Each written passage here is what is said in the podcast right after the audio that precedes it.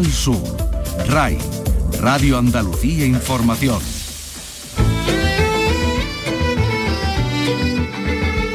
En RAI, Andalucía es cultura. Con Antonio Catón. Buenas tardes. El Premio Princesa de Asturias de las Artes 2022 a la cantaora Carmen Linares y a la bailaora y coreógrafa María Pajés. Dos figuras del flamenco, dos andaluzas que desde el respeto a la tradición no han cesado de buscar nuevas formas de expresión artística. Van a recibir el premio Princesa de Asturias, María Pajés, que comenzó con Antonio Gades. Carlos Saura nos mostró su arte y hoy junto a su compañía no deja de dar vueltas por el mundo para poner al flamenco en el lugar que le corresponde. Y Carmen Linares, que comenzaba hace cuatro décadas en los tablaos de Madrid y que se ha convertido en un auténtico referente. Vamos a analizar el papel de ambas en el flamenco junto a la directora del Festival de Jerez, Isamay Benamente, eh, y va a ser dentro de nada. Por cierto, por cierto que Linares ha cantado a Miguel Hernández, que hoy también es noticia, porque hoy se han presentado los actos eh, que la Diputación de Jaén, propietaria del legado del poeta, va a llevar a cabo más de 70 actividades por el 80 aniversario de la muerte del poeta Oriolano, actividades que se van a desarrollar en los próximos meses. Hoy le vamos a entregar eh, la segunda parte del recorrido por el Alcázar de Sevilla, ese recorrido que realizábamos con Manuel Hurtado, el autor del libro El Real Alcázar de Sevilla, 10 siglos de historia y que nos ha mostrado pues eh, algunos lugares que describe como el grutesco de Bermondo Resta o las instalaciones de la Casa de la Contratación, que eran enormes. Tanto lo que llegaba de América como lo que partía hacia allá estaba aquí concentrado, porque para favorecer la industria de la península ibérica eh, no se podía hacer nada en América, todo había que construirlo aquí. Desde un simple pico, una pala, tenía que ser fabricado en la península y desde Sevilla se enviaba a América. ¿Y eso se almacenaba en la Casa de la Contratación también? Se almacenaba todo lo que hoy en día es desde el Alcázar hasta la Torre del Oro y luego el triángulo que va hasta calle Santander y de nuevo Alcázar eran todos almacenes. Y más patrimonio, porque les vamos a contar que en Jerez ha aparecido un capitel del siglo XVIII en la basura, en el contenedor. Eh, ya se encuentra en el Museo Arqueológico Municipal, donde lo van a analizar y donde van a datarlo, eh, le van a dar cierta precisión ¿no? a esa datación.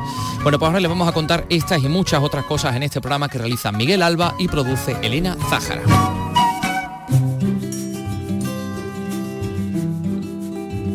Andalucía es cultura, con Antonio Catoni.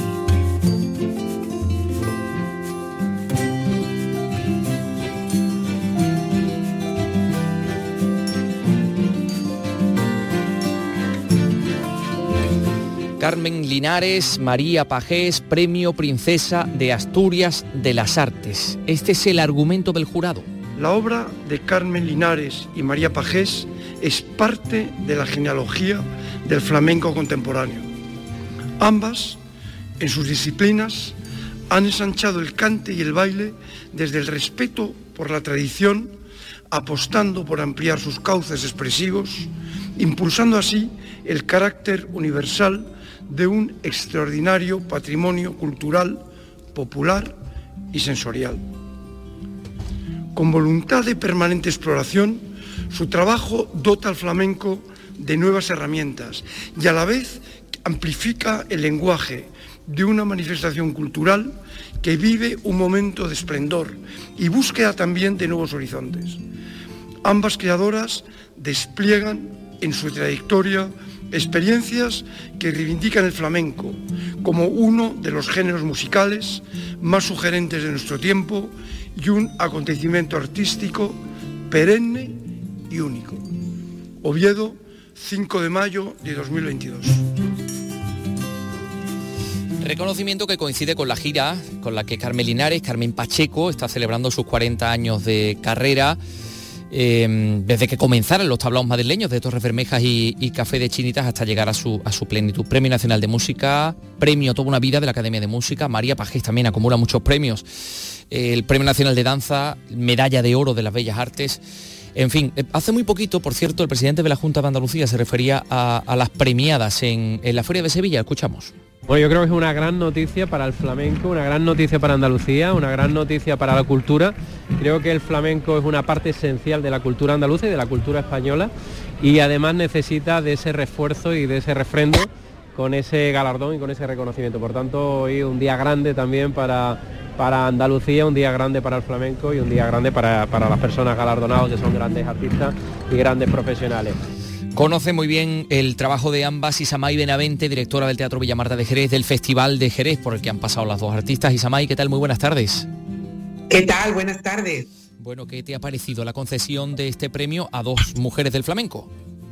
Pues mira, me ha producido una grandísima felicidad y vamos, parece que me lo han dado a mí, en el sentido de que primero son dos, dos bueno, dos grandísimas artistas, por supuesto, pero también son dos maravillosas personas. Eh, con las que tengo además una relación especial con ambas.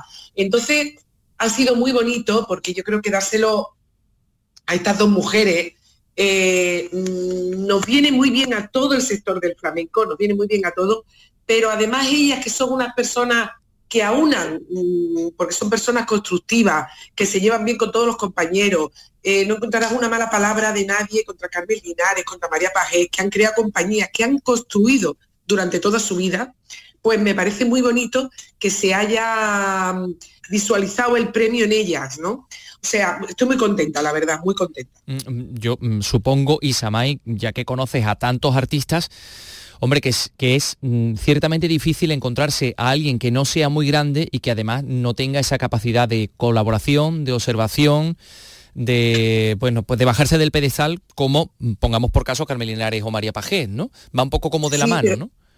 Sí, pero mira, eh, me ha parecido muy bonito y lo, habéis reproducido justo antes de darme paso, ¿no? Me ha parecido muy bonito eh, la concesión del premio, porque el premio destaca por un lado su conocimiento de la tradición de ambas, ¿no? Ambas vienen de la tradición pura.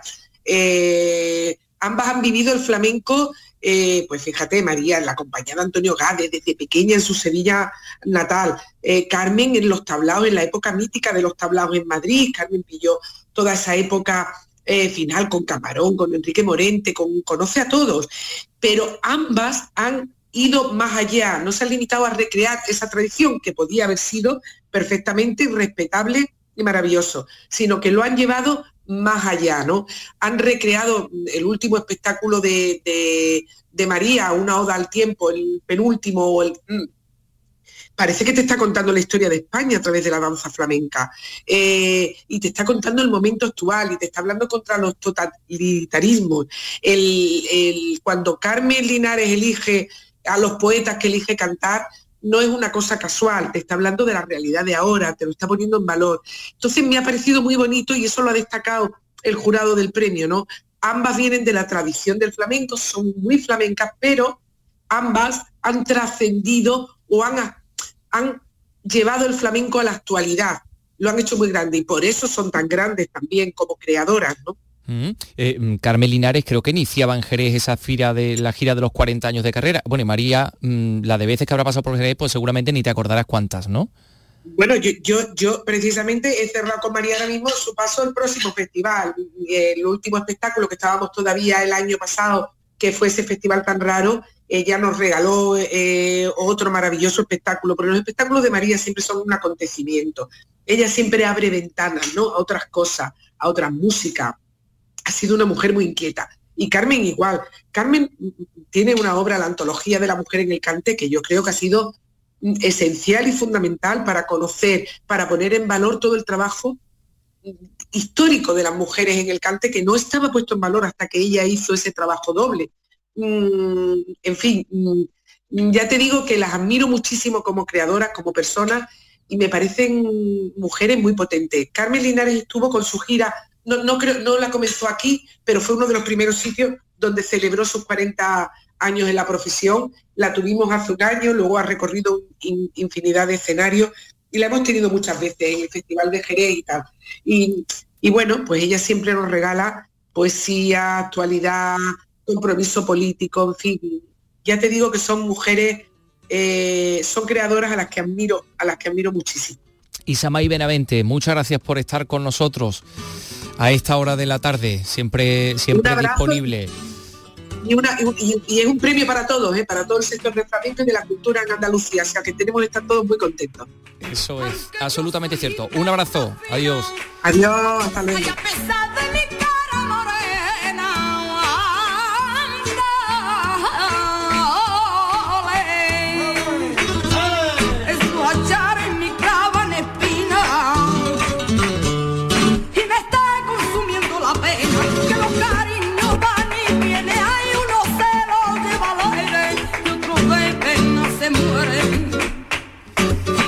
Bueno, la voz de Carmen Linares, de una Carmen Linares joven en, esto, en estos tangos que estamos escuchando, pero como recordabais a May Benavente, eh, Carmen Linares ha cantado a muchísimos poetas, entre ellos algunos andaluces, otros que no lo son, pero que están identificados con Andalucía. Y en esta panoplia pues nos encontramos al gran Miguel Hernández, que hoy también es noticia.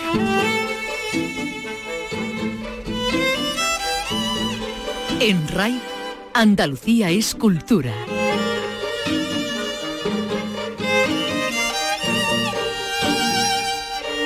El pasado 28 de marzo se cumplía el 80 aniversario de la muerte de Miguel Hernández. Y ya saben ustedes que la Diputación de Jaén es la propietaria de su legado, que está depositado en el Museo de Quesada y se ha presentado hoy el programa de actividades para conmemorar este 80 aniversario. Van a ser un montón de cosas las que se van a celebrar y van a pasar en, eh, van a tener lugar en Jaén hasta 70 actividades de las cuales se ha enterado muy bien Pilar Mariscal. Adelante Pilar. Es el programa que ha presentado hoy la Diputación de Jaén con una gran cantidad de citas por toda la provincia cuyo objetivo es seguir manteniendo viva la figura del poeta de Orihuela, cuyo legado literario y personal reposa en la provincia de Jaén, en la localidad de Quesada, el pueblo de su mujer y donde Hernández pasó grandes temporadas y donde se inspiró para escribir alguno de sus poemas, como el de Andaluces de Jaén. Francisco Reyes, presidente de la Diputación jiennense. Sus versos siguen sonando actuales, no hablan de temas que siguen vigentes y que siguen conmoviendo y emocionando a la población. Hasta pasado el verano, librerías, espacios escénicos, calles se llenarán de sus poemas, leídos o musicalizados. Habrá conferencias, exposiciones, talleres, seminarios para destacar una figura universal cuyos poemas siguen teniendo mucha actualidad.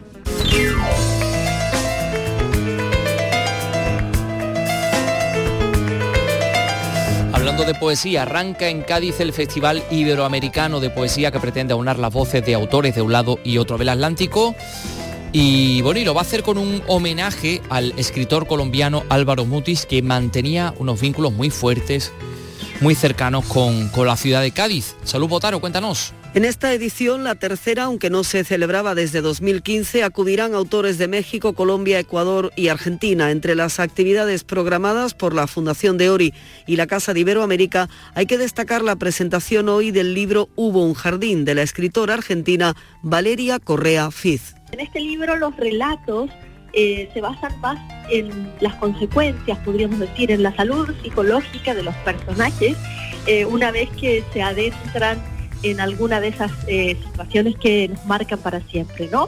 De allí la figura simbólica del jardín como un espacio de orden y cuidado que cuando se abandona puede devenir desierto o jungla. Antes, el escritor mexicano Jordi Soler inaugurará el festival en la Casa de Iberoamérica. Mañana habrá un taller de poesía dedicado a las autoras Alejandra Pizarnik y Alfonsina Storni. También este festival contará con la presencia, entre otras, de la escritora ecuatoriana Mónica Ojeda. Gracias a Lu Botaro, información que nos llega eh, desde Cádiz. Eh, en cuestión de unos segundos vamos a abrir el capítulo patrimonial, que es el que más le gusta a Elena Zájara, nuestra, nuestra productora, en esta ocasión, porque, y además está muy interesada en conocer, pues esto de lo que vamos a hablar. Aparece un capitel del siglo XVIII en la basura, en unos contenedores de Jerez. Vamos a hablarles del dolmen de Trigueros, que ha entrado a formar parte de un itinerario cultural de renombre internacional. Vamos a hablarles de la Catedral de Jaén porque durante estos días, los jueves de la Catedral, durante estas semanas, los jueves hay unas conferencias en concreto que, van a hablar sobre Vandelvira y vamos a mm, rematar nuestra visita al Alcázar de Sevilla em, con el autor del libro El Real Alcázar de Sevilla, 10 siglos de historia, con Manuel Hurtado, que nos ha enseñado unos, algunos eh, escenarios ciertamente interesantes y curiosos del Alcázar al margen del Palacio Mudéjar, que es uno de los más, de los más conocidos. ¿no? Eso va a ser, como digo, dentro de unos segundos. Son las 3 y cuarto. Andalucía es cultura con Antonio Catoni. Descubre todos los contenidos que te ofrece Canal Sur Podcast. Buena música, actualidad, divulgación, tradiciones, videojuegos, cine. Todo lo tienes en podcast.canalsur.es. Y los sábados y domingos te ofrecemos una selección de contenidos exclusivos y de producción propia para que descubras Canal Sur Podcast. La hora de Canal Sur Podcast. Los sábados y domingos desde las 4 de la tarde con Carmen Benítez. RAI, Radio Andalucía Información. Los toros los tienes en Carrusel Taurino. Disfruta este jueves en RAI, en directo desde la Plaza de Toros de la Maestranza de Sevilla, de la corrida de toros en la que Diego Urdiales, Cayetano y Emilio Justo lidiarán reses de hermanos García Jiménez, Olga Jiménez. Vuelve a ver los toros en la radio con Juan Ramón Romero. Carrusel Taurino, este jueves desde las 6 de la tarde. RAI, Radio Andalucía Información.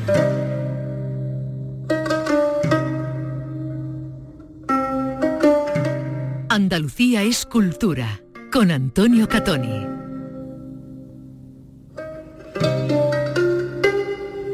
En Jerez ha aparecido un capitel antiguo, no sabemos mm, si es muy antiguo o no, parece, parece que data del siglo XVIII, pero bueno, eh, este capitel que aparecía junto a unos contenedores ha sido trasladado al Museo Arqueológico eh, Municipal, perdón, donde van a analizarlo, van a, confirmar su antigüedad, van a intentar datarlo.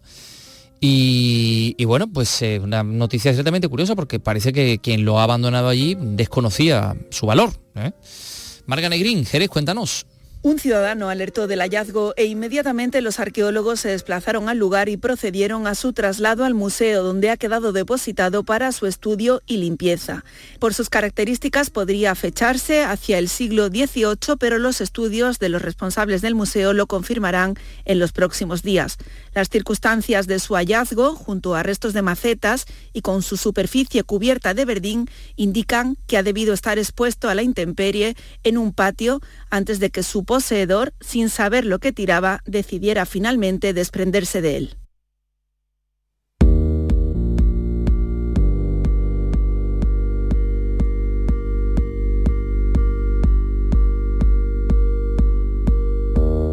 Y el dolmen de Soto de Trigueros, en Huelva, ha sido incluido en un itinerario temático eh, que, ha organizado el Consejo de Europa que se llama Megalithic Routes, rutas megalíticas. Bueno, pues es un itinerario que reúne sitios, monumentos, museos ligados al mundo del megalitismo y, bueno, pues de una relevancia efectivamente internacional. A ver, eh, Paco Aranzán en Huelva. Paco, buenas tardes. Buenas tardes. Trigueros ya era socio de estos itinerarios por otra ruta, la del arte rupestre, pero ahora hablamos de una ruta megalítica. De esta forma, el Dolmen de Soto forma parte de este catálogo con el que se pretende dar visibilidad internacional y contar con el asesoramiento y el apoyo de los mejores especialistas. María del Carmen Rafallo, dinamizadora de turismo del municipio. Y ya no solo para el Dolmen en sí, sino para lo que es Triguero como municipio y en general la provincia de Huelva, porque nos permite colocarnos en el mapa del megalitismo dentro del prisma europeo. ¿no? Megalitic Route es eh, sin duda eh, un itinerario cultural europeo de los aprobados por el Consejo de Europa. Es algo muy relevante, muy importante y que reúne, reúne a los mejores megalitos de toda, de toda Europa. En este club son pocas las ciudades españolas incluidas. En el caso de España son muy pocos sitios de megalitismo de los que forman parte de este itinerario cultural europeo. En este caso, pues hay una zona de Huesca, también megalitos de Cantabria y de la zona de Galicia y en este caso pues los últimos que nos hemos incorporado en el panorama nacional hemos sido nosotros con el Dolmen de Soto. El ayuntamiento, que cuenta con 8.000 habitantes, está realizando una labor fundamental para colocar al Dolmen de Soto en el lugar que se merece.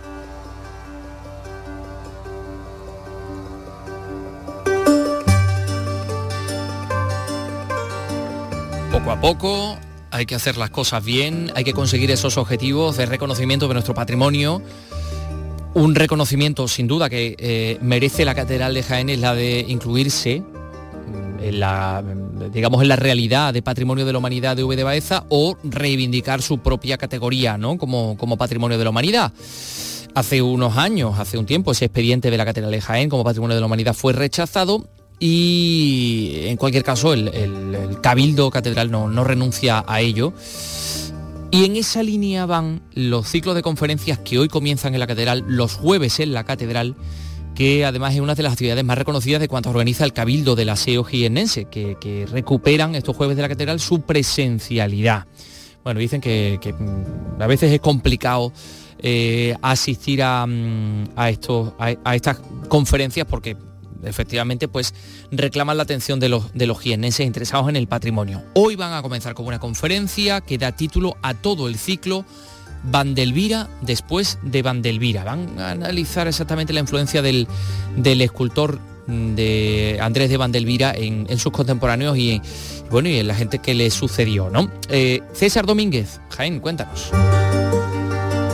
Así es, jueves tras jueves, los ponentes van a intentar demostrar que el modelo arquitectónico de Andrés de Vandelvira se mantuvo en arquitectos posteriores como Juan de Aranda Salazar o Eufrasio López de Roja. También que la Catedral de Jaén sirvió como referente en las construcciones de otras catedrales de Hispanoamérica, como lo son el caso de México, Perú o la Catedral de Antigua en Guatemala. Francisco Juan Martínez de Ad de la Catedral. Demostrar de manera fehaciente cómo el espíritu de Vandelvira y el proyecto de Vandelvira continuó manteniéndose en la construcción de la catedral después de su muerte y cómo hubo realmente un influjo en las catedrales americanas, sobre todo en Centroamérica de manera más especial en México, no solamente desde un modelo común de cabecera plana, sino propiamente desde la Catedral de Jaén. Los jueves en la Catedral cumplen 10 ediciones y este año pretenden paliar las carencias que se trasladaron desde el ICOMOS en el expediente de la Catedral de Jaén como Patrimonio de la Humanidad. Esta tarde, Pedro Galera, catedrático emérito de la Historia del Arte de la Universidad de Jaén, ofrece la primera de las cuatro conferencias.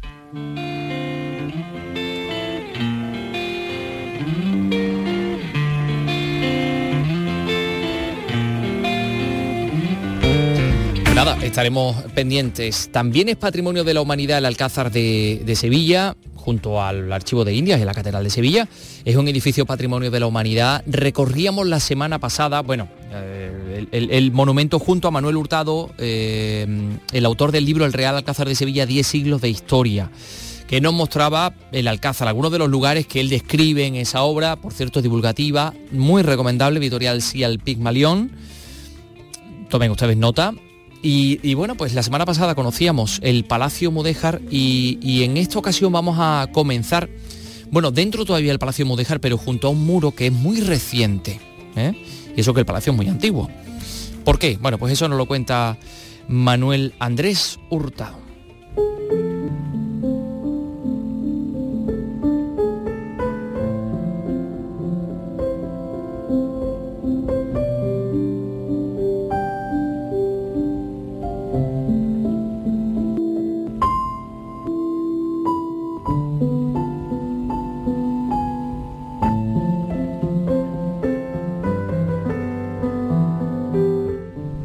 Eh, justo hemos pasado la puerta del patio de la Montería y este muro, este muro que estoy tocando es el único muro que no es original del conjunto, es un muro reconstruido, ¿por qué? Pues porque cuando llega José I, el rey eh, Bonaparte, este muro lo echan abajo, ¿para qué?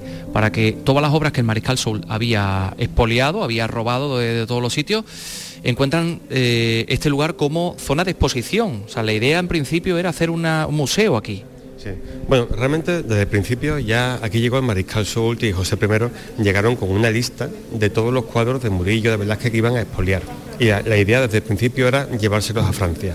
Pero como ya había mucha resistencia contra los franceses, tanto en, Sevilla como en toda España, pues no querían atreverse a un levantamiento y por eso se inventan la excusa de crear un museo. Y realmente lo crean, ese museo. Todo lo que expolian en iglesias y palacios de Sevilla, Huelva, Cádiz, lo traen a este palacio. Eh, tenemos un libro que recoge uno por uno todos los, cuadros expoliados y hago, también lo recojo en el mío. Eh, y bueno, pues los ponen aquí hasta la plaza de vigilante de museo. Es el museo más antiguo de, de, España, por tanto, pero cuando las tropas inglesas, portuguesas y españolas llegan a Sevilla desde Portugal, desde Algarve, pues ya el mariscal Soult huye con varios carros cargados de obras de arte y por suerte en la batalla de Bailén se consigue recuperar uno tan solo. Eh, una pena que solo fuera uno, ¿no? Y tenemos también recogido cómo fue la vuelta a Sevilla y cómo se fueron durante dos años, se fue recopilando toda la información para devolvérselo a sus legítimos dueños. No solamente un, cuadro, un carro de todo lo que se llevaron. Y eso estaba aquí, en este lugar donde se tiró este muro entre las dos, entre las dos columnas como acceso a ese, a ese museo eh, napoleónico.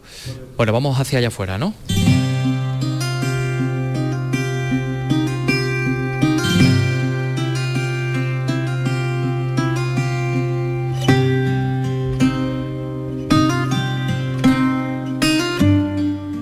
La misma eh, fachada, en el patio de la Montería, podemos comprobar mmm, el, efecto, el efecto Juego de Tronos en el Alcázar, en primer lugar, las hordas, las oleadas de visitantes que esto generó, pero hay otro efecto que, es curioso.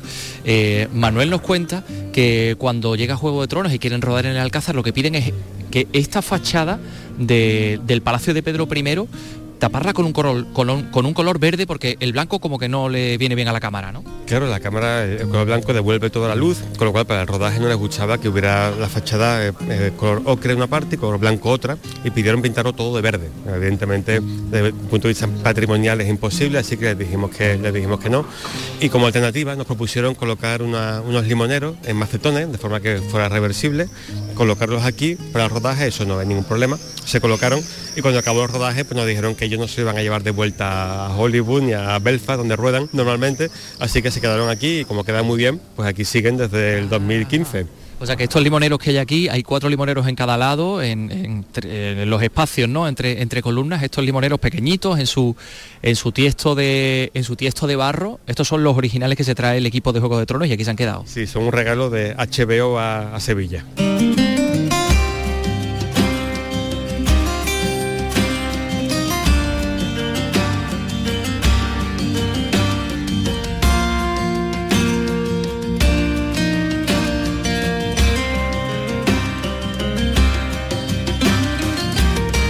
Una de las salas de este patio de la Montería es eh, lo que queda de la Casa de la Contratación. La Casa de la Contratación es una institución muy importante, si hablamos de nuestro pasado, por aquí pasaba todo el comercio con las, Indias, pero es que pasaba hasta, digamos, lo más físico, porque eh, todo lo que se comerciaba con las Indias, todo se tenía que hacer aquí, en la península, y todo se almacenaba en la Casa de la Contratación.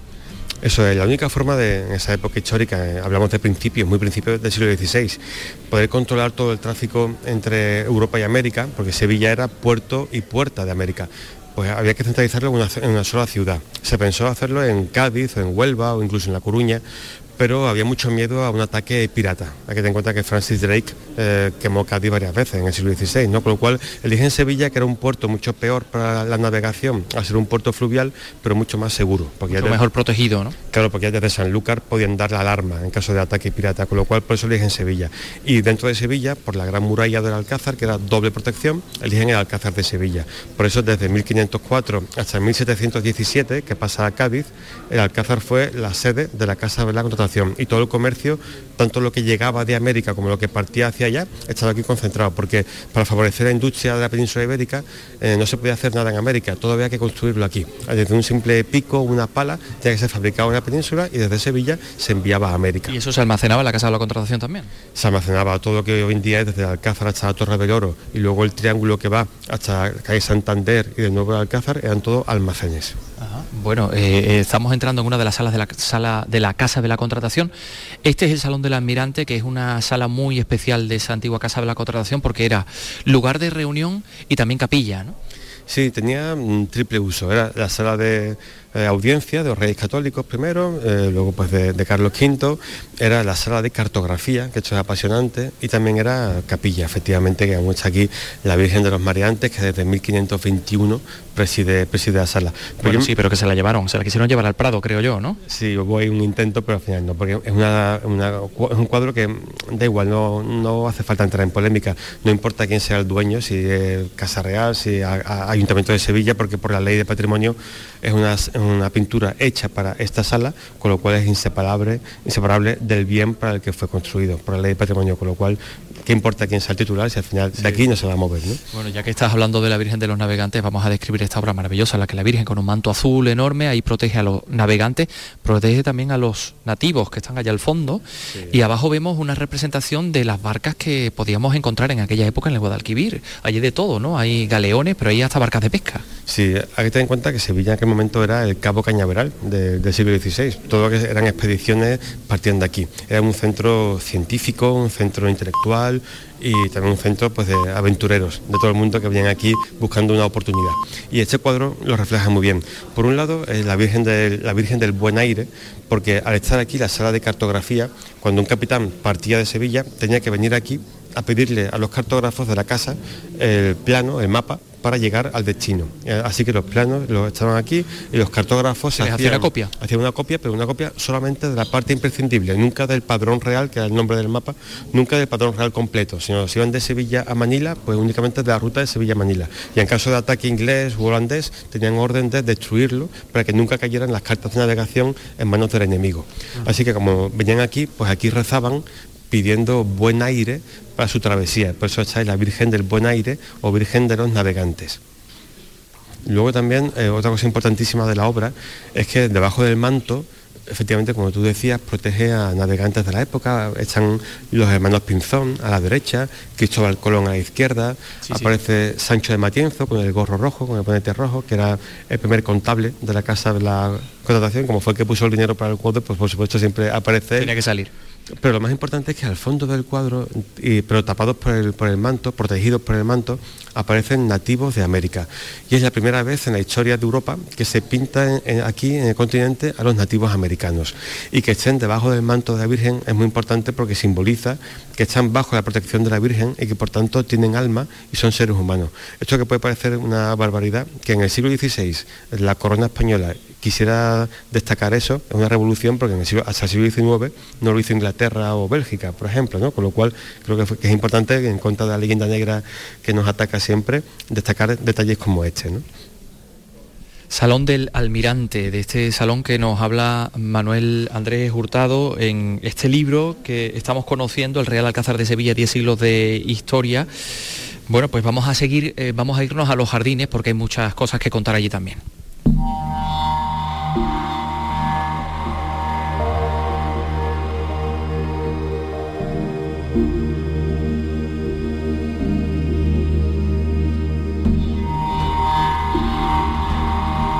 Estamos en el patio del crucero. Esto es un patio construido en su aspecto en el que vemos ahora en el siglo XVIII, porque como, consecuencia del terremoto de Lisboa, eh, gran parte del palacio gótico que hace Alfonso X se viene abajo y se construye esto y se colmata todo esto. Pero esto en la época almohade y hasta el siglo XVIII, hasta ese terremoto, tiene un aspecto muy diferente. Aquí vemos un testigo de cómo era ese patio. Un patio hundido a no sé cuántos metros hay ahí, siete por lo menos, ¿no? Sí, siete, ocho metros de profundidad tiene efectivamente.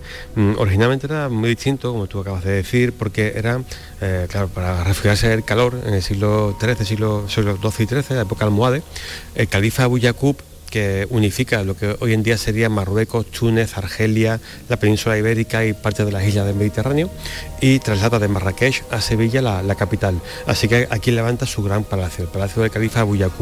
Y donde estamos aquí es el, patio central, lo que es el patio del crucero, era el patio central almohade de su palacio.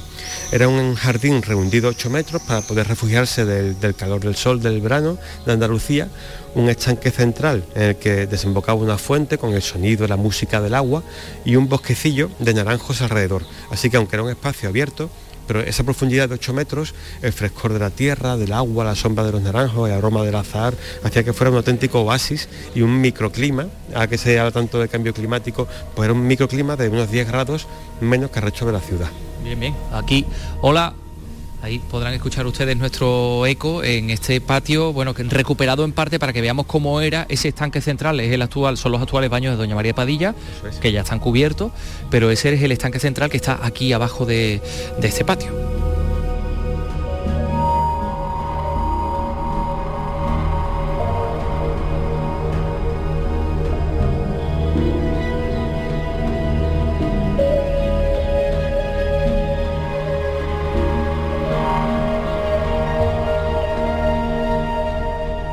Estamos en, el, en una de las salas del Palacio Gótico. Esto es lo primero que hacen los cristianos cuando llegan aquí, lo hace el hijo de Fernando III, eh, pues contemplando estos maravillosos paños de azulejos renacentistas. Esto ya estamos en, en otra época y aquí influencia italiana y vamos a desembocar en los jardines. Ya no llega el rumor del agua que cae sobre el estanque de Mercurio, cada vez lo escucharán ustedes más cerca y aquí paseando con, Manuel Andrés Hurtado, pues efectivamente ustedes van a escuchar esta, esta cañería que cae, que mm, fue recuperada hace relativamente poco, ¿verdad? Sí, eso son... Por desgracia los jardines estaban en muy mal estado de conservación, en el 19 fue un año, fue un siglo difícil para el Alcázar, pero ya en el siglo XX, a partir de los años 60 y 70, con eh, Joaquín Romero Murube, Rafael Manzano, y ya desde los 90 con la creación del patronato se ha restaurado mucho y fue en los 90 cuando se reabrió la galería de Crutesco y también este caño de agua. Que quiero que me gustaría que ustedes escucharan. Aquí con las carpas, que yo no sé qué les echa de comer, pero las tienen ustedes bien, bien gorditas, ¿eh? Sí, sí, tenemos, nosotros nos ocupamos tanto de los patos como de los pavos reales, como de las carpas, los alimentamos nosotros.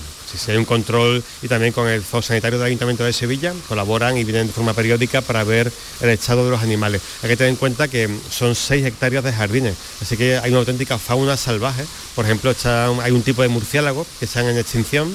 Solo existen hoy en día en Doñana y en el Alcázar, que se llama nóctulo gigante, que se alimentan de fruta pero que se llama gigante por algo. Con las alas desplegadas tienen casi un metro de envergadura de alas. Así que por las noches en, verano en los conciertos del Alcázar, más de una vez han sobrevolado y parece un pequeño Batman volando por los jardines del Alcázar. ¿Y dónde duermen esos nóctulos gigantes? En la zona más alta, en las palmeras, en las Washingtonas, en la zona más alta de los jardines.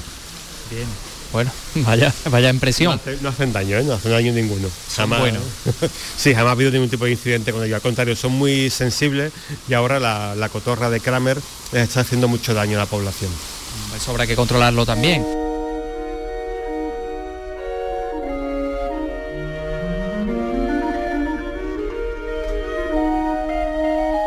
Viendo este grutesco, esto en realidad es una idea genial de un arquitecto milanés que se llama Bermondo Resta, que es el arquitecto que trae el manierismo, ya el renacimiento empieza a parecerse a lo que luego sería el barroco. le dicen, tiene usted que echar abajo una muralla almohade que hay aquí, y él dice, no, no, espérate, en vez de echarla abajo, voy a inventarme otra cosa. Y se, y se inventa esta, esta maravilla que es muro, a la vez mirador y a la vez retablo, ¿no? No sé. Sí, Bermondo Resta fue un arquitecto genial, llegó de Milán como tanta gente en, aquella época, llega aquí a principios del siglo XVII y bueno, introduce efectivamente el manierismo en, Andalucía y en, España. Y le dan la orden de tirar esta muralla, que era una muralla mm, almohade y que ya no, no hacía falta defensivamente hablando. Pero él dice que él es un artista y que ha venido a crear y no a destruir, y se niega a destruirla. Pero claro, a un rey en el siglo XIV, en el siglo XVII, no le puede decir tú me niego y punto. Él le ofrece una alternativa.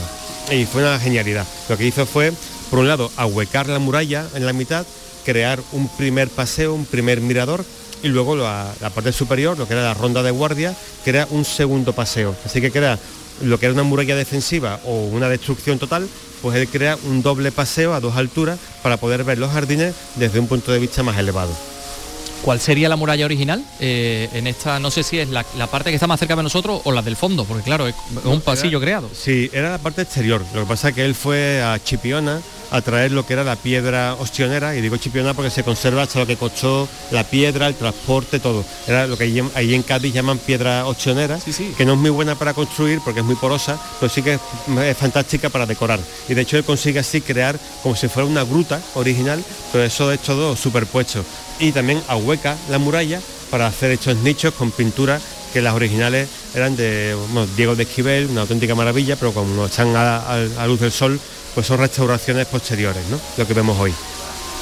Bueno, pues esto es solo un aperitivo de lo que ustedes tienen en la visita del Alcázar y sobre todo eh, tienen la oportunidad de hacer esa visita de forma virtual, ¿cómo? Pues leyendo un libro, un libro maravilloso que nos cuenta todo esto, que es El Real Alcázar de Sevilla, 10 siglos de historia, editorial Silpin, Maleón, de Manuel Andrés Hurtado García, que nos ha acompañado en esta, en esta visita, el director de actividades de este Real Alcázar de Sevilla. Manuel, muchísimas gracias. Gracias a vosotros.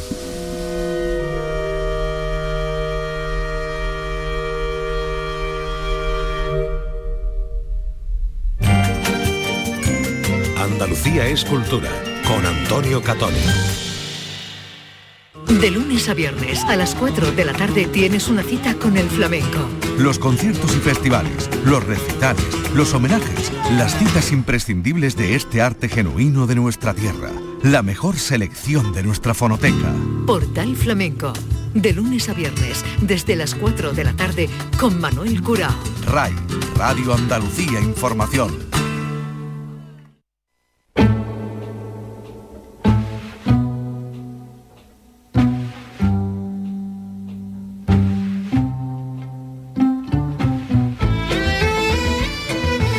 Quedan 20 minutos para las 4 de la tarde.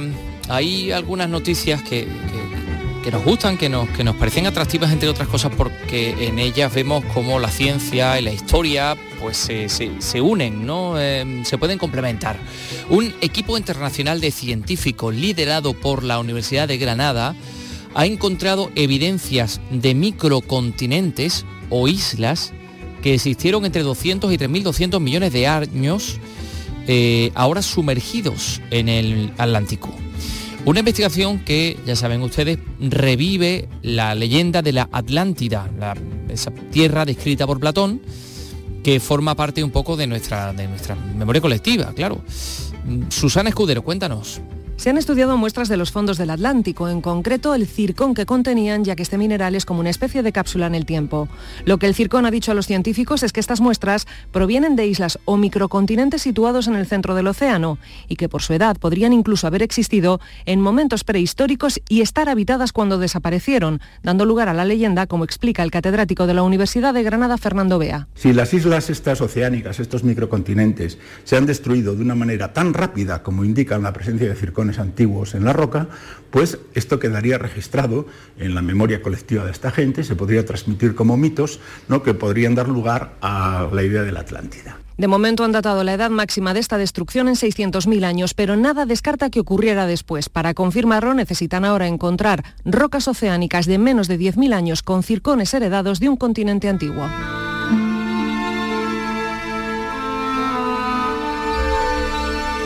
Realmente fascinante ¿Puede la ciencia ayudarnos a descubrir si la eh, Atlántida efectivamente existió o no y, de qué se trataba y cómo era y dónde estaba y qué naturaleza o qué características tenía esa, cultura de la que nos hablaron los griegos? Bueno, eh, hoy, por otra parte, se recuerda a personas que murieron en el campo nazi de Mauthausen. Cada 5 de mayo se honra su memoria en Almería, en el monumento eh, que recuerda a estas personas. Estamos hablando de 145 almerienses que murieron, que murieron en este campo de concentración nazi. Y ese monumento está frente al mar. José Antonio Fuentes, Almería. Se ha celebrado hoy un primer homenaje institucional en recuerdo de la liberación del campo de concentración de Mauthausen en la Segunda Guerra Mundial. Se cumple el 77 aniversario de este hecho histórico. 300 almerienses fueron enviados a campos de concentración nazis y de ellos 145 murieron allí. El acto de esta mañana ha estado organizado por el Ayuntamiento y la Diputación Provincial. María Vázquez es concejal de Presidencia. También sobrevivieron 200 personas, más de 200 personas, a las cuales les debemos que gracias a su testimonio, pues se erigió este monumento que está declarado como Monumento de Memoria Histórica de Andalucía. Desde aquí queremos hacer este homenaje todos los años, como siempre, gracias también a la Asociación Amical por cada año estar detrás para que se celebre este homenaje, para que nunca se pierda el recuerdo de estas personas que sacrificaron su vida en pro de los valores democráticos. Esta tarde se realiza otro acto similar del PSOE, Izquierda Unida, Partido Comunista y Unidas Podemos.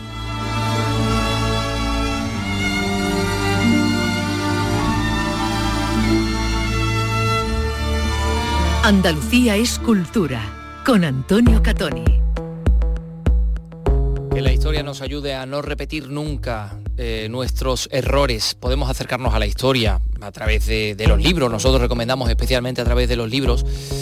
Y también a, través de, algo que, es peculiar como eh, es la recreación histórica, ¿no?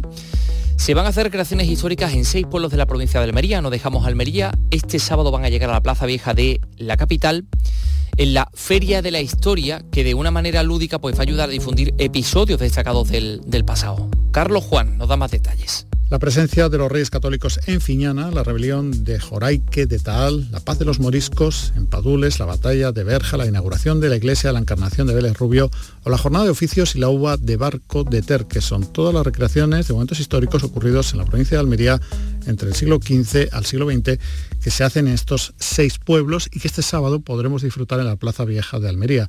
Fernando Jiménez es diputado de presidencia, destaca su importancia en la preservación de nuestro pasado. Y que son sin duda alguna el compendio de la historia no solo de estos municipios, sino de toda la provincia, porque eh, estas recreaciones tienen algo en común y es que han sido acontecimientos históricos que han sido significativos para la historia provincial. Por tanto, vamos a tener en la capital un gran escaparate para dar a conocer estas recreaciones históricas que son una realidad ya desde hace algunos años. Se podrá degustar cocina de época y habrá talleres, cetrería, elaboración de pan, música de cuadrillas de los Vélez o un pasacalles histórico con las meninas y se presentará el tráiler del largometraje Nur y el León Rojo de Juan de Dios Ferre.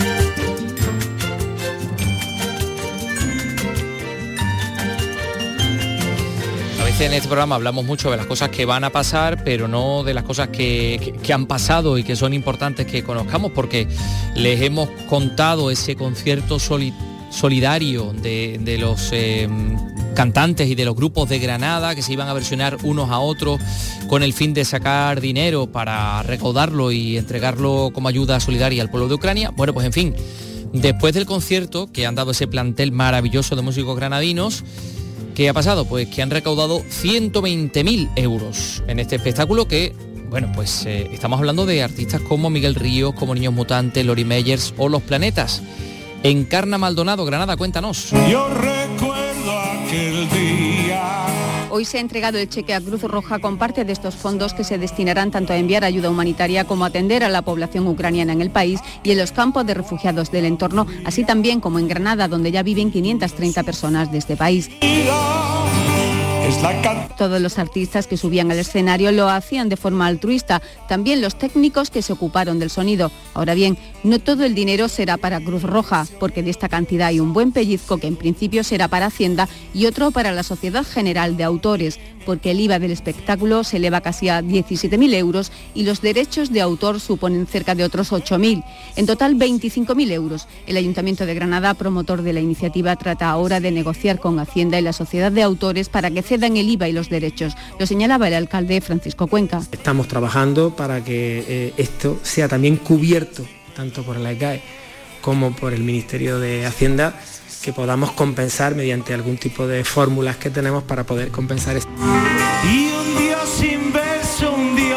El concierto en todo caso fue excepcional, nunca habíamos tenido la oportunidad de ver sobre un único escenario la historia viva de la música granadina y la respuesta del público también extraordinaria. Lo decía la presidenta de Cruz Roja en Granada, Eugenia Rodríguez. Lo que vivimos la pasada semana pasará a la historia de la música en Granada y sobre todo a la historia de la solidaridad. Una vez más, nuestra ciudad ha mostrado su cara más humana y lo ha hecho en esta ocasión para hacer frente a las duras consecuencias del conflicto de Ucrania. Todavía puedo sentir el calor y el cariño de las más de 5.500 personas que se dieron cita en el Palacio de Deporte. También señalaba el destino que tendrán estos fondos. Todos los fondos recaudados en el concierto van íntegramente dirigidos a un llamamiento al que llamamos Crisis de Ucrania y con el que no solamente coordinamos con la Federación Internacional el envío de ayuda humanitaria, sino que también ofrecemos a todas las personas que llegan a Granada, huyendo del conflicto, todos los medios que necesitan para reorganizar su vida en nuestro país. Tenemos todos nuestros recursos y capacidades al servicio de esta labor para no dejar a nadie atrás. Así que queda el buen sabor de boca de una causa altruista y de un gran espectáculo musical, a la espera de ver qué pasa finalmente con el IVA y los derechos de autor.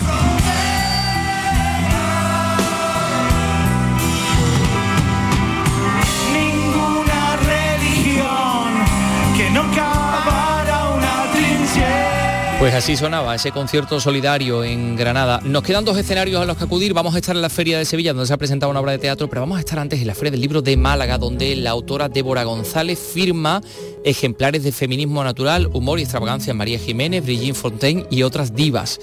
La escritora analiza y compara la evolución de esas mujeres que rompieron estereotipos en su tiempo. Alicia Pérez, Málaga, cuéntanos. Estoy mirando atrás y puedo ver mi vida entera. Ni sabían que impulsarían cambios en la percepción de la mujer, ni lo pretendían. Simplemente reivindicaron desde la rebeldía, la burla y la picaresca un papel diferente al que le otorgaba la sociedad. Y lo hicieron a través de su música y su interpretación. A pesar del momento tan diferente que vivían España y Francia, entre María Jiménez y Brigitte Fontaine hay mucho en común. Débora González. En la manera de romper estereotipos que han tenido desde los años 60 me parece pues digno de heroína, ¿no? Y muy difícil, siendo mujeres mediáticas, estar continuamente en una postura rupturista, ¿no? Eh, siempre en el límite de lo permitido por la sociedad. Para la autora, el de estas divas es un feminismo espontáneo. No estoy de acuerdo con esta visión del feminismo excluyente un feminismo muy militante, muy académico, muy dogmático, ¿no? Ya con todo prescrito y que excluye. Débora González firma en el rectorado ejemplares de su obra editada por la Universidad de Málaga. Yo las viví a mi manera.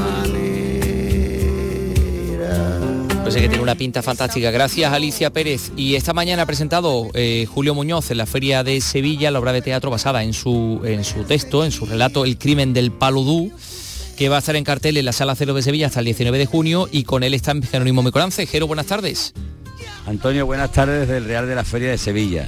Y tú dirás, estamos en el programa de cultura, este hombre que hace la feria. ¿Eso? Pues las cosas, las cosas. Eh, resulta que Julio Muñoz ha presentado su obra, eh, su adaptación de teatro de su obra El crimen del Paludú y la ha presentado aquí en la Feria de Sevilla, donde mejor.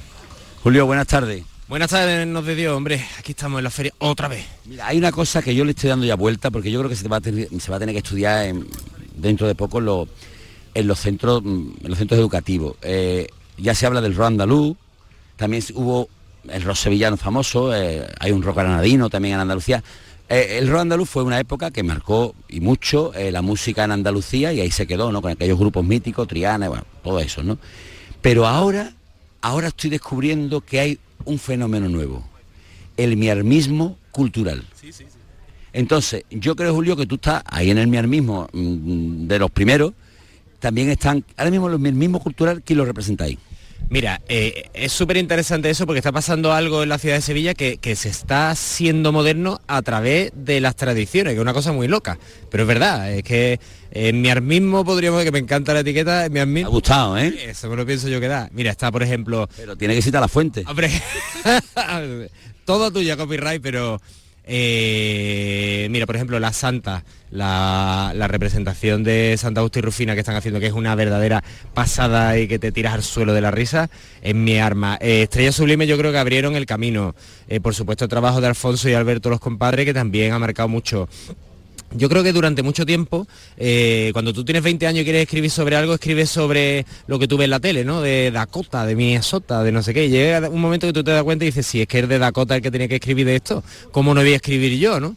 Y empiezas a utilizar los referentes tuyos, tu cercanía, las cosas que pasan en tu ciudad y te das cuenta de que es una materia prima muy buena para hacer reír, para emocionar o para lo que quieras. Y entonces, claro, es verdad que se está montando ahí un movimiento miarmista en los califatos 3x4, los Verafauna música, incluso también en cine, que estamos reivindicando nuestra, nuestra tradición y nuestro sitio.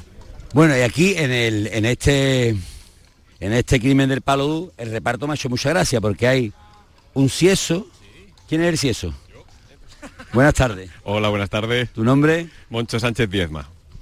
Este, este, este tiene poco acento de aquí. Eh, sí, poquito. Soy de Madrid como el personaje que interpreto, que también viene de Madrid y, y alucina con lo que ve aquí, claro.